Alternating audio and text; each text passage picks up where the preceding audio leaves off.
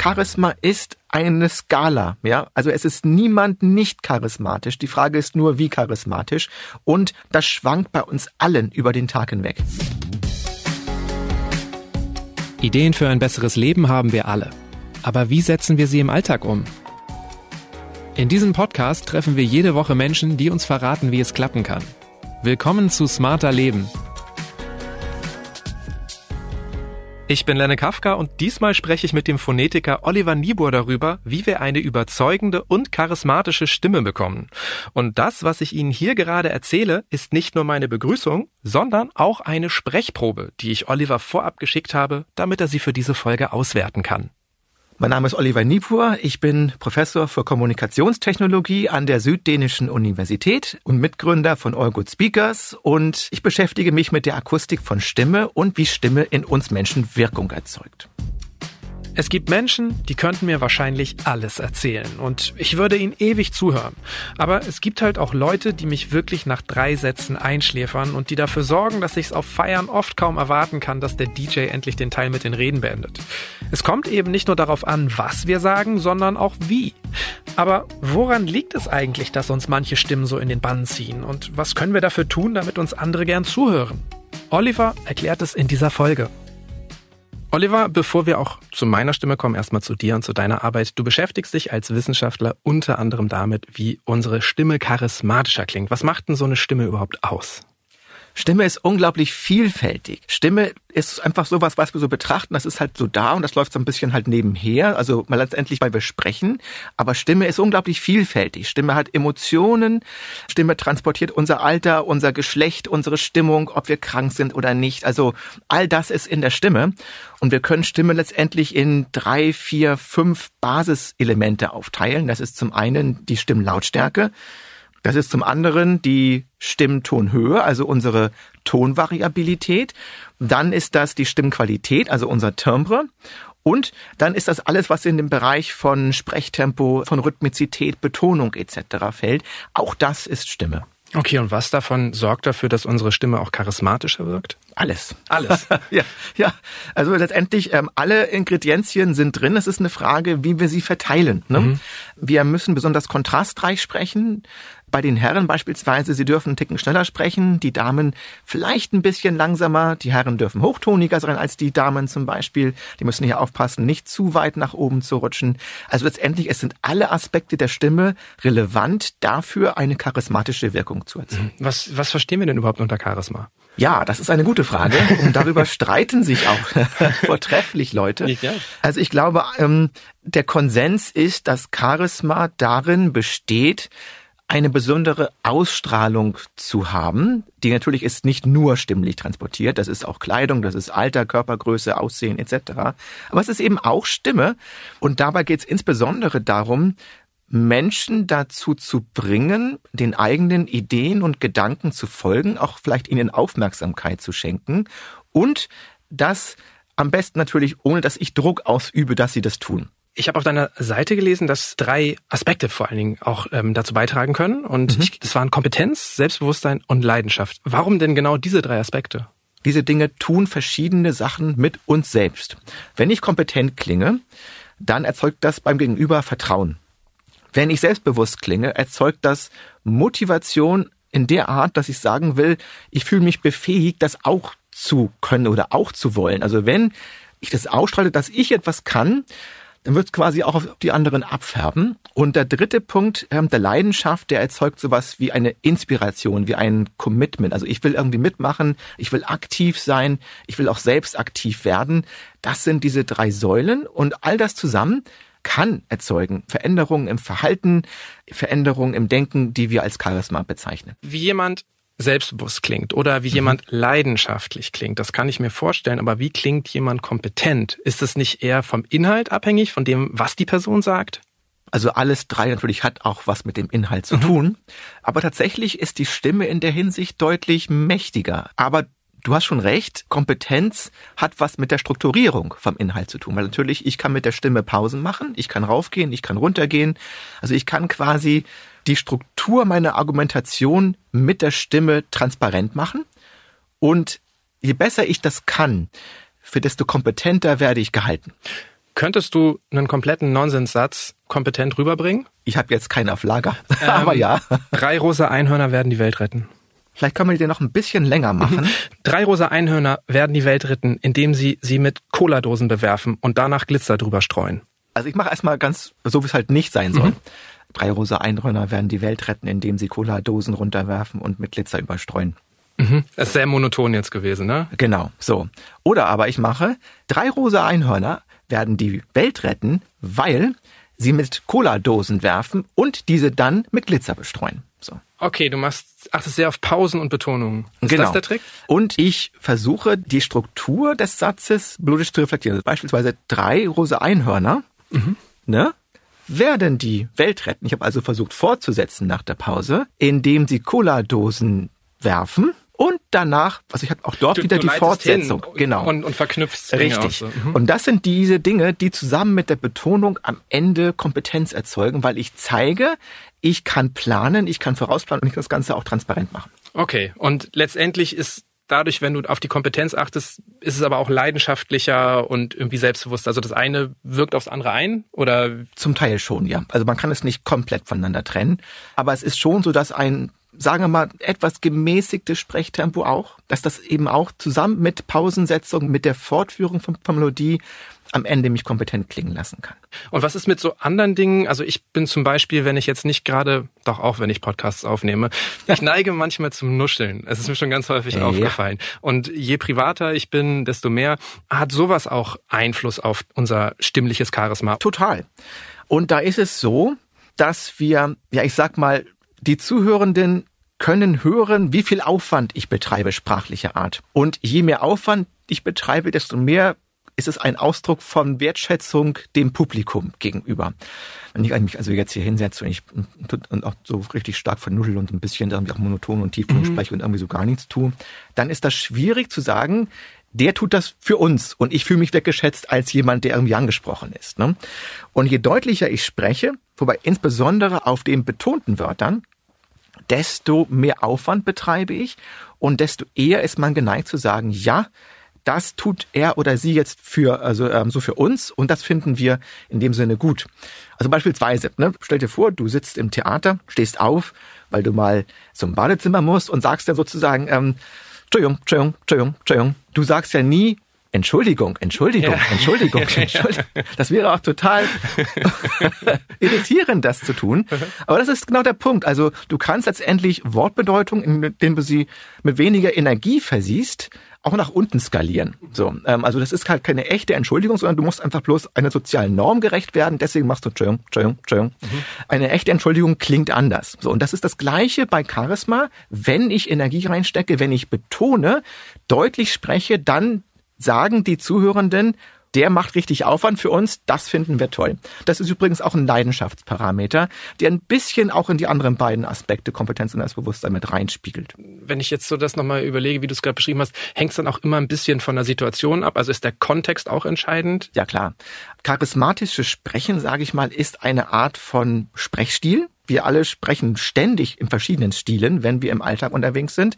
Und charismatisches Sprechen ist halt nur einer davon. Im IT-Bereich darfst du gerne ein bisschen monotoner und ein bisschen nuscheliger unterwegs sein. Ähm, Im Automotive hm, und im Finanzbereich eigentlich noch weniger. Also das heißt, die Niveaus sind schon andere. Okay, das heißt auch, ich dachte jetzt auch gerade zum Beispiel irgendwie ein charismatischer Nachrichtensprecher spricht anders als eine charismatische Influencerin oder eine charismatische ja. Politikerin. Genau. Influencer sowieso nochmal, weil durch das ganze Medium muss ich wesentlich mehr Tempo erzeugen. Also Pausendauern sind eine ganz andere Geschichte ähm, im Bereich Social Media zum Beispiel. Sprechtempo ist eine ganz andere Geschichte. Also ja klar, natürlich machen wir das ja für Zuhörende. Und die haben eine bestimmte Erwartung bezüglich Alter, bezüglich Geschlecht und dem muss man gerecht werden. Okay, also wenn ich sozusagen an diese Techniken denke, auch immer überlegen, für wen spreche ich, mit wem spreche ich, wen will ich ansprechen. Genau. Ist denn charismatisches Sprechen automatisch das Überzeugendste? ähm, per Definition ja. Das ist natürlich jetzt schwierig. Wie misst man überzeugend? Ne? du bist der Wissenschaftler, sag's mir. Ja, man kann es über Fragebögen messen, man kann es über Verhalten messen. Da ist der Clou meistens, welche Arten von, von Fragen man stellt. Ein Mittel von Überzeugungskraft ist stimmliches Charisma.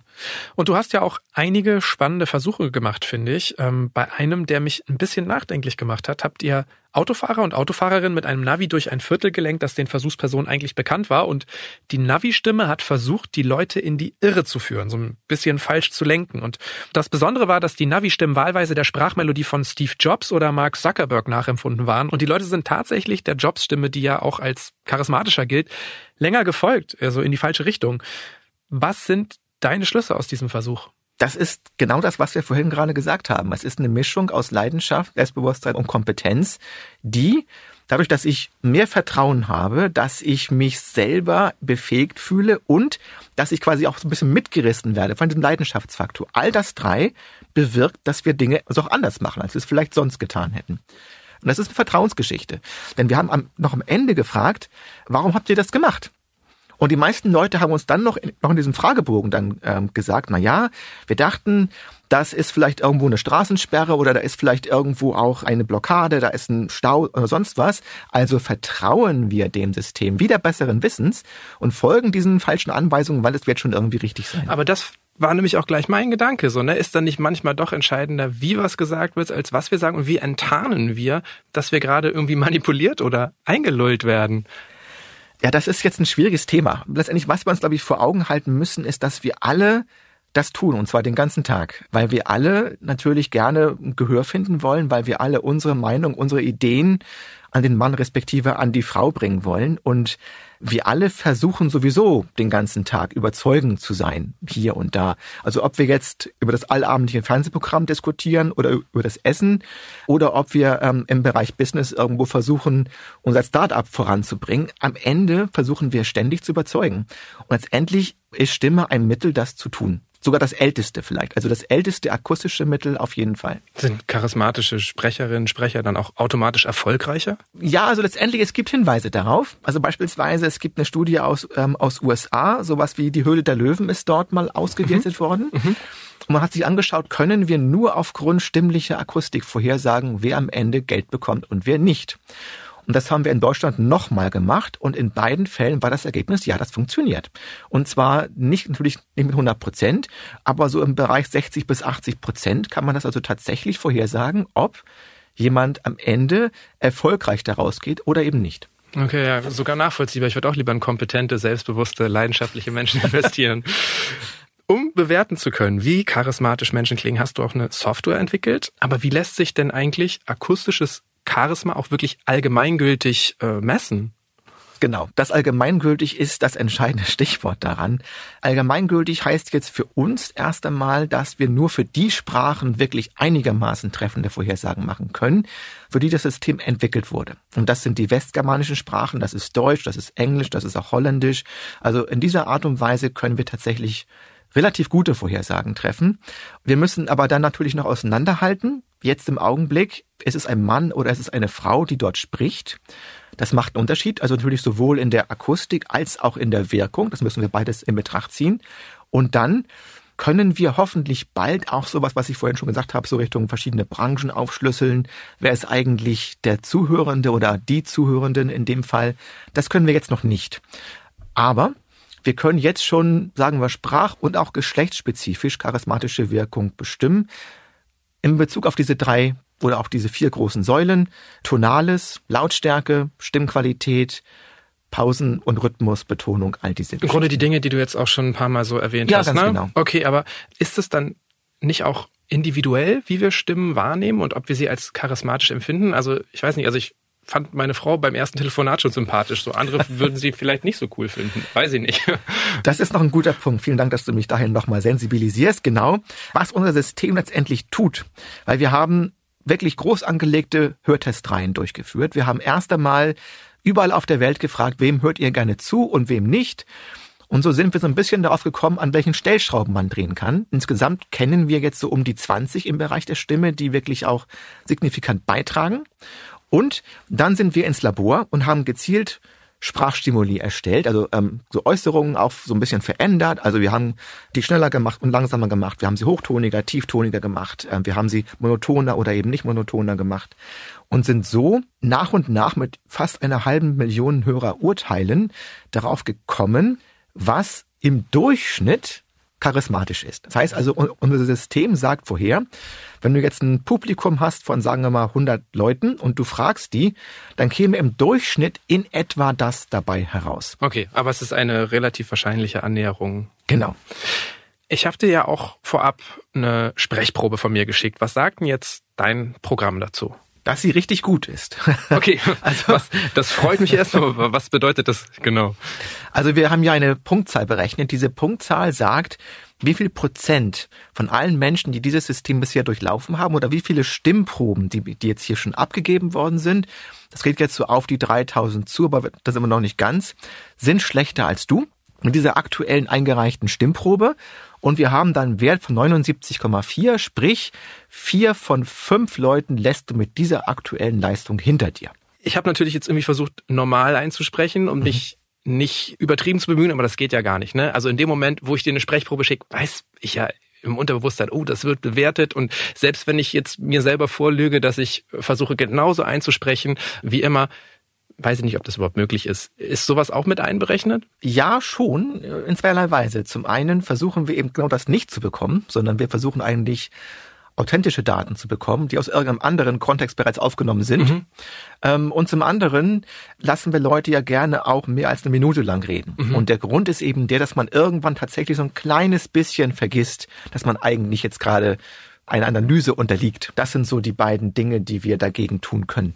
Okay, genau. Ich habe dir jetzt extra die Begrüßung dieser Folge geschickt, ähm, die ich jetzt auch im Grunde so eingesprochen habe, wie ich es immer mache. Was hat in der Software ähm, besonders gut gefallen und was hat vielleicht meinen Wert auch besonders runtergezogen? bei der Punktzahl von fast 80 hat so gar nichts halt so richtig stark runtergezogen. Gut gefallen tatsächlich war die Melodizität der Stimme und die Tonlage. Die Tonlage liegt bei 160 Hertz jetzt bei dir, also 158,4, wenn du es ganz genau wissen willst. Im Durchschnitt jedenfalls über all das, was du gesagt hast. Und das ist überdurchschnittlich hoch.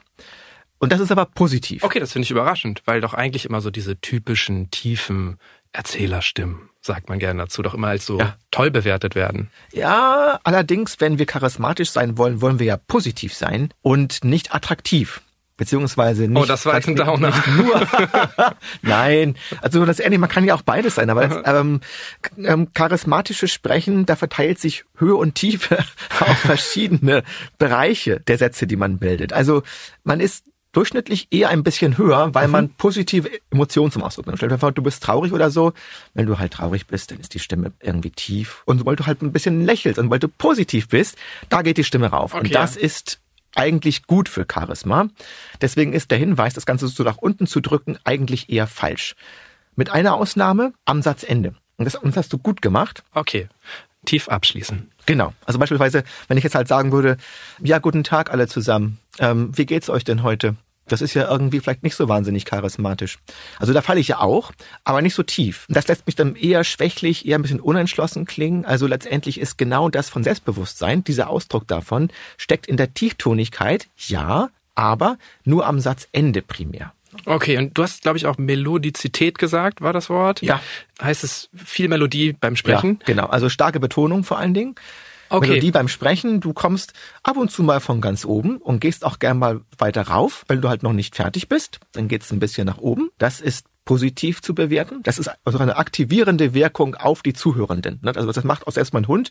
Wenn der mich aktivieren will, dann macht er, hä, hä, hä, ne? also weiter raufgehen hinten, beschleunigender Anstieg, das macht Leute aktiv. Und all das zusammen, starke Betonungen, hohe Anfang, hohes Ende, aber auch tieftoniges Ende da, wo es angemessen ist, einfach das erzeugt eine schöne Variabilität in der Sprechmelodie. Was war denn bei mir nach unten hin der totale Ausreißer? So zwei Dinge eigentlich, ähm, aber der gravierendste ist, Du hast zwar schön betont, aber es fehlt so ein bisschen die leidenschaftliche Art der Betonung. Man kann, indem man Buchstaben einfach ein bisschen in die Länge zieht, aus einer normalen Betonung eine starke, eine ausdrucksstarke Betonung machen. Zum Beispiel, dass ich eben sage, das war ein wunderschöner Tag oder das war ein wunderschöner Tag oder das hat mir jetzt aber richtig gut gefallen und das war sagenhaft, habe ich jetzt den Vokal gelenkt. Also man kann durch diese Arten von Längungen noch ein bisschen Pfeffer und Gewürz sozusagen in die eigene Stimme bringen.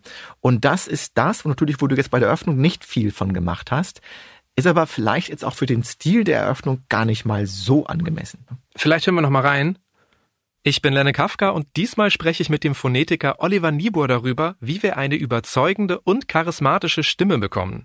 Und das, was ich Ihnen hier gerade erzähle, ist nicht nur meine Begrüßung, sondern auch eine Sprechprobe, die ich Oliver vorab geschickt habe, damit er sie für diese Folge auswerten kann.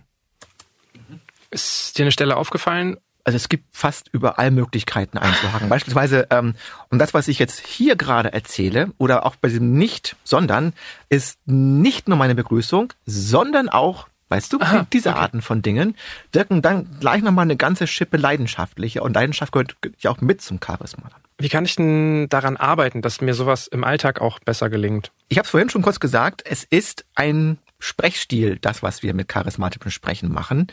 Und Letztendlich ist ein Sprechstil eine ganz bestimmte Art und Weise, unsere Sprechmuskeln zu bewegen, mit einem bestimmten Tempo, mit bestimmter Kraft, mit bestimmter Koordination. So als würden wir quasi eine bestimmte Sportart ausüben. Und wenn ich jetzt vom einen Sprechstil in den nächsten wechsle, ist ein bisschen so, als würde ich, ich sage jetzt mal so, vom Fußball zum Basketball wechseln. Und wie bei allen Muskelkoordinationen hilft es eigentlich am besten, Routine darin zu entwickeln und es einfach zu machen. Und gerade bei Arten wie Betonungen, da kann man sich einfach bestimmte Texte nehmen, kann sie bewusst einsetzen und das ein paar Mal machen. Und das auch wirklich so ein, zwei Mal die am Tag für eine Minute reicht dann schon völlig aus und dann wird sich das irgendwann verselbstständigen. Und eine andere Möglichkeit, wir haben ja Software dafür entwickelt. Die Software gibt dir in Echtzeit deine Stimme, deine Betonung wieder, auch wie du Pausen setzt. Was ein bisschen der Vorteil des Ganzen ist, dass du dabei lernst, das, was du siehst, mit dem, was du hörst, zu verknüpfen. So. Und dadurch wird quasi das, was ein bisschen wenig greifbar ist, nämlich Stimme, wird dann irgendwann bewusst kontrollierbar. So, und dann kannst du sagen, ja, ich bin jetzt vielleicht gerade ein bisschen tief oder ich habe jetzt gemerkt, da bin ich noch nicht melodisch genug gewesen. Ähm, also das ist eine Möglichkeit, das auch über Software und Echtzeitfeedback über die Software zu lernen. Was wäre die Alternative? Einfach sich mit dem Handy aufnehmen, abspielen, anhören oder können wir das selber gar nicht so gut bewerten? Das ist der entscheidende Punkt. Ich würde jetzt mal sagen, so erfahrungsgemäß ungefähr ein Drittel unserer Testpersonen hat kein gutes Gefühl, das, was es hört, mit dem zu verbinden, was man tut. So. Also da wird das nicht viel bringen, weil ich gar nicht genau weiß, bin ich jetzt gestiegen, bin ich gefallen, was letztendlich muss ich jetzt ändern. Und da brauche ich tatsächlich Unterstützung. Okay, also letztendlich Software oder Sprechtraining wären ja. erstmal die Mittel der Wahl. Musst du dich selbst noch darauf konzentrieren, wenn du das so charismatisch alles rüberbringen willst, oder ist es bei dir schon in, ja, weiß nicht, in Fleisch und Blut übergegangen. Also du machst das ja schon eine längere Zeit. Also Stimmt. ist es irgendwann gar nicht mehr anstrengend? Da steckt jetzt die Implikation drin, dass ich charismatisch bin. Dafür, dafür danke ich erstmal. also vielleicht auch nochmal dazu der generelle Hinweis. Charisma ist eine Skala, ja. Also es ist niemand nicht charismatisch. Die Frage ist nur, wie charismatisch. Und das schwankt bei uns allen über den Tag hinweg. Charisma ist nichts, was irgendwo festgetackert ist in irgendeiner Person. Das ist also auch ein ständig schwankendes Signalsystem, das wir transportieren. Also der Punkt ist tatsächlich der, dass ich mich eigentlich jetzt nicht mehr darauf konzentriere. Wenn man erstmal diese Art von diesem Muskelablauf internalisiert hat, dann ist es im Grunde genommen einfach so, dass man ihn abruft. So als würde man irgendwie morgens zur Arbeit fahren und denken, keine Ahnung, welche Ampeln jetzt gerade eben rot gewesen sind. Also das heißt, es läuft einfach so unbewusst ab und das halt bedarf einer gewissen Übung, dass es ähm, zur Routine wird. Und dann ist es einfach da. Und ich weiß auch einfach, dass ich da schwanke. Also manchmal bin ich eher so im Bereich untere 60 oder auch obere 60, dann bin ich manchmal auch im Bereich 75. Teilweise bin ich über 80, wenn ich tatsächlich übe. Dann komme ich auch deutlich höher. Aber jetzt so auch im Alltag bin ich irgendwo so etwas oberer Durchschnitt. Aber es ist doch eine ganz schöne Erkenntnis, dass manchmal auch 60 Prozent Charisma reichen. wer ist denn bei euch, also wer schneidet am besten ab? Sind das dann die Leute, die möglichst gutes Hochdeutsch sprechen und alles richtig betonen? Also Dialekt ist noch so weit unverstanden, dass ich da jetzt erstmal gar nichts zu sagen kann. Mhm. Tatsächlich ist es aber so, dass ja es schon so bestimmte Berufsgruppen gibt, beispielsweise, die besser abschneiden als andere. Also Sprechpraxis ist grundsätzlich eine gute Sache. Wir beobachten zum Beispiel, dass Lehrerinnen und Lehrer, Professorinnen und Professoren, also einfach viel sprechende Berufe, schon mal ein bisschen besser abschneiden als der Durchschnitt. So im Bereich 60, vielleicht auch plus X dann. Gar nicht viel besser als übrigens so ähm, CEOs, ähm, Manager und so, die sind in etwa auf einem Niveau. Vertriebler. Vertriebler sind tatsächlich mit am besten. Ähm, und äh, insbesondere Vertriebler in Banken oh. sind in unserem System tatsächlich im Durchschnitt am höchsten. So. Inwiefern könnte es aber trotzdem passieren, dass mich deine Software diskriminiert? Also vielleicht aufgrund meiner Herkunft, wenn ich jetzt einen Dialekt spreche, der nicht so weit verbreitet ist und die Sprachmelodie eher ungewöhnlich ist, äh, vielleicht auch wegen meines Geschlechts. Ich weiß nicht, ob es da Unterschiede in den Ergebnissen zwischen Männern und Frauen gibt. Ist das denkbar? Zumindest nicht mehr als das, was wir aus diesen Hörtestreihen rausbekommen haben. Also wir haben jetzt endlich ja Menschen gefragt, Stichproben gefragt, immer und immer wieder gefragt. Und diese ganzen Bewertungsmaßstäbe basieren darauf, was wir dort an Urteilen bekommen haben. Also letztendlich bilden wir das ab, was wir bekommen haben. Natürlich, wenn da Dinge drinstecken, dann haben sie natürlich auch bei uns im System eine Spiegelung. Ne?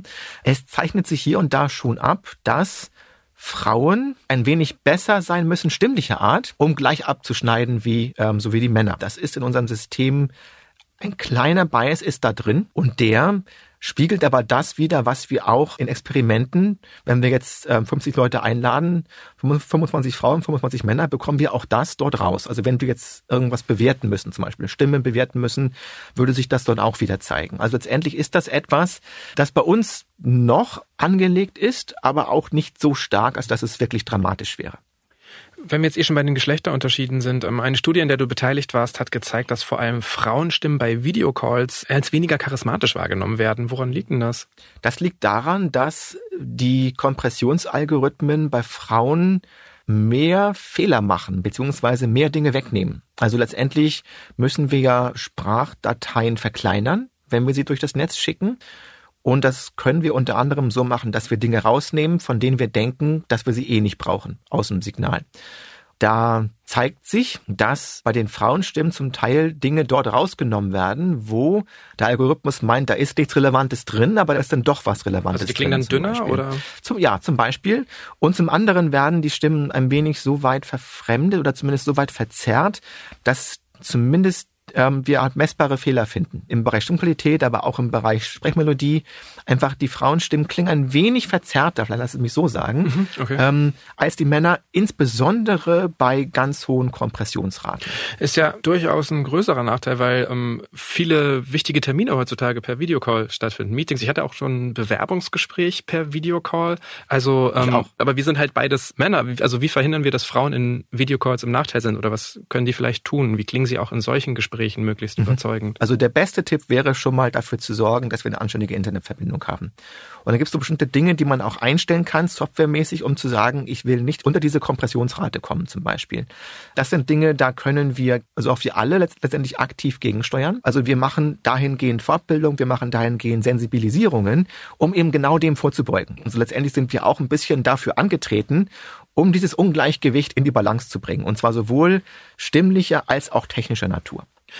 Es ist auch möglich, die akustische Körpergröße eines Sprechers zu messen. Ich wusste gar nicht, dass es sowas gibt. Was muss ich mir darunter vorstellen?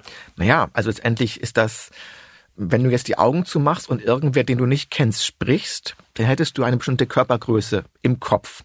Und die können wir abschätzen. Und die liegt oftmals zumindest relativ dicht an der tatsächlichen. Was damit zu tun hat, ist, dass wir zwischen Kehlkopf und der Mundöffnung einfach eine bestimmte Länge unseres Resonanzrohres haben. Also alles, was ähm, den Rachenraum und den Mundraum ausmacht, letztendlich ist unser Schallresonanzkörper. Und der fällt uns auch umso länger aus, je größer wir sind. Jedenfalls statistisch gesehen ist das so. Und deswegen können wir relativ gut abschätzen, wie groß du klingst. Und ich kenne einige, beispielsweise auch aus dem Radio, einige Moderatorinnen und Moderatoren, wo ich dachte, boah, die sind aber mindestens 1,80 und dann trifft man sie und denkt, ach, guck mal, doch nur 1,60. Ist es denn besser groß zu klingen oder besser klein zu klingen oder wäre es eigentlich am besten genauso groß zu klingen, wie man ist? Ja, das ist wieder so eine Frage, wo die Datenlage jetzt nicht so klar ist, einfach weil es wenige Daten dazu gibt. Aber die Hinweise sind zumindest so, dass ein wenig größer nicht schadet. Ein wenig größer zahlt auf die Selbstbewusstseinsskala bei Charisma ein und auch auf die Kompetenzskala. Also auch man schätzt die Durchsetzungsstärke ein wenn sie einfach größer sind. Und das macht sie dann charismatischer. Wie könntest du darauf einwirken, dass du jetzt größer klingst? Oh, da gibt's eine ganze Reihe an Faktoren. Also tatsächlich, deutliche Aussprache hat einen Effekt auf Größe. Okay. Insbesondere Kiefersenkungen. Also ich muss dafür sorgen, dass ich eben nicht vielleicht kann man das jetzt sogar hören im Podcast, wenn ich jetzt halt die Zähne nicht auseinanderkriege, sondern einfach die Zähne zusammenlasse. Das kann ich ja machen beim Sprechen, aber ich klinge anders. Oder aber ich mache wirklich den Kiefer immer schön weit runter, wenn ich offene Vokale oder so produziere. Mhm. Das lässt mich unter anderem größer klingen. Tieftonigkeit am, am Satzende hatten wir schon genannt. Ähm, und ein Punkt ist Lächeln tatsächlich. Lächeln ist nichts anderes als ich spreize die Lippen und ich verkürze meinen Resonanzkörper um womöglich ein bis zwei Zentimeter. Das lässt mich kleiner klingen, deutlich kleiner klingen. Okay, also ja. muss ich mich entscheiden, weil wenn ich lächel, dann klinge ich ja irgendwie auch wacher und freundlicher und sympathischer, aber hat dann sozusagen auf die Größe aber einen eher negativen Effekt. Genau. Aber das Gehirn kann das auch ganz auseinanderhalten, nämlich ein Dauerlächeln und ab und zu lächeln. So. Wenn du also ab und zu mal lächelst, dann kann man das auch als Lächeln wahrnehmen. Und dann ist es auch nicht so schlimm. Ganz im Gegenteil, dann ist es eigentlich echt positiv. Das wirkt aufgeschlossen, das wirkt offen, das wirkt nahbar und eben auch positiv. Wenn du jetzt aber Dauerlächelst, dann gewöhnt man sich an diese Akustik dieses Dauerlächelns und der Eindruck von Lächeln gerät eher nach hinten und nach vorne kommt, der oder die klingt jetzt aber eigentlich klein. Was ist eigentlich mit all diesen Atem- und äh, Lockerungsübungen, die ich so vom Sprechtraining, vom Chorsingen kenne. Ähm, da ist es immer so, hier, äh, jetzt müssen wir die Bauchatmung, die Zwerchfellatmung aktivieren. Ist das fürs überzeugende Sprechen auch wichtig? Eieiei. Du oh, oh. bringst mich hier heute auch in. Äh, Nein, also dafür bin ich ja hier. Nein, also lass mich mal so sagen. Es gibt tatsächlich jetzt aus wissenschaftlicher Sicht keine belastbaren Belege dafür, dass Bauchatmung beim Sprechen positiv fürs Charisma ist. Eher im Gegenteil. Denn was letztendlich ist charismatisches Sprechen? Du musst druckvolle Betonungen machen können. Du musst öfter Pausen machen, also Idealfall drei bis vier Sekunden sprechen, dann eine kurze Pause und dann kommen die nächsten drei bis vier Sekunden und wieder eine kurze Pause. Und du musst hochtonig sein, das heißt also, du brauchst relativ viel Kraft auf der einen Seite und kannst relativ oft Luft holen durch diese vielen Pausen auf der anderen Seite. Also das heißt, es gibt gar keinen Grund für Bauchatmung, denn wir wissen, Bauchatmung ist tatsächlich nachweislich gut, wenn du ständig laut sein musst wenn du dabei aber selten Luft holen kannst und wenn du Töne genau treffen musst. Beim Sprechen musst du Töne nicht genau treffen, du kannst ständig atmen und musst auch nicht ständig laut sein. Warum also sollte Bauchatmung gut sein? Und es gibt also tatsächlich keinen Beleg während des Sprechens. Tatsächlich aber ist es wohl so, dass, um mir so ein bisschen Nervosität zu nehmen, um mich nach unten zu bringen, Bauchatmung vor dem Auftritt oder bevor ich anfange zu reden, kann also, kann also tatsächlich hilfreich sein. Das heißt also, man muss sagen, Bauchatmung, während ich schon in meiner Performance bin, eher nicht. Bauchatmung davor, wahrscheinlich eine gute Sache. Um ein richtig guter Redner, eine Spitzenrednerin zu werden, wie viel Talent gehört dazu und wie viel ist Übung? Übung ist eigentlich alles. Und zwar dahingehend, dass wir tatsächlich wissenschaftlich zeigen können, ist, dass sowas wie Persönlichkeit, und dann ist Talent nichts anderes als eine Persönlichkeit, hat was damit zu tun, wie hoch ich naturgemäß einsteige. So. Aber nicht, ob ich generell das Maximum aus mir rausholen kann. Und das ist einfach tatsächlich Übung. Also es gibt quasi nach oben hin für niemanden eine Beschränkung. Es gibt so eine Art natürliches, stimmliches Charisma-Niveau, das man so hat, das durch die Persönlichkeit vorgegeben ist. Aber das ist nichts, was nicht jeder andere auch erreichen kann durch Üben. Und wenn ich jetzt mal so überlege, was wir besprochen haben, würde ich sagen, üben bedeutet in diesem Fall viel sprechen, aber auch viel beobachten und hinhören. Genau, also es heißt, es bedeutet viel sprechen. Es heißt vor allen Dingen auch, die Dinge sich bewusst zu machen, die man kann. Denn Stimme letztendlich hat eine ganze Reihe von Aspekten. Ähm, wir haben wir haben jetzt auch schon ein paar genannt und man kann sich Ding für Ding für Ding vornehmen und daran arbeiten. Genauso wie ich beim Sport mir vornehmen kann, heute will ich jetzt mein Körperwerfen üben und morgen mache ich meine Ausdauerübung. Also das ist letztendlich genau das Gleiche. Und falls Sie jetzt Lust bekommen haben, sich mehr mit Ihrer eigenen Stimme zu befassen, finden Sie auf charismatischer.de kostenfreie und kostenpflichtige Charisma-Selbsttests. Der Link steht wie immer in den Show Notes dieser Episode. Dort finden Sie auch weitere Infos zur Arbeit von Oliver Niebuhr. Falls Ihnen dieser Podcast gefällt, geben Sie uns gerne eine Bewertung bei Spotify oder Apple Podcasts. Lob oder Kritik können Sie aber auch direkt an mich schicken. Per Mail an smarterleben.spiegel.de oder auch als Text- oder Sprachnachricht per WhatsApp an die 0151 728 29182. Die nächste Episode erscheint am kommenden Samstag auf spiegel.de und überall, wo es Podcasts gibt. Dank geht an Marc Glücks und Olaf Häuser für die Unterstützung bei dieser Folge und das war's für heute. Tschüss, bis zum nächsten Mal.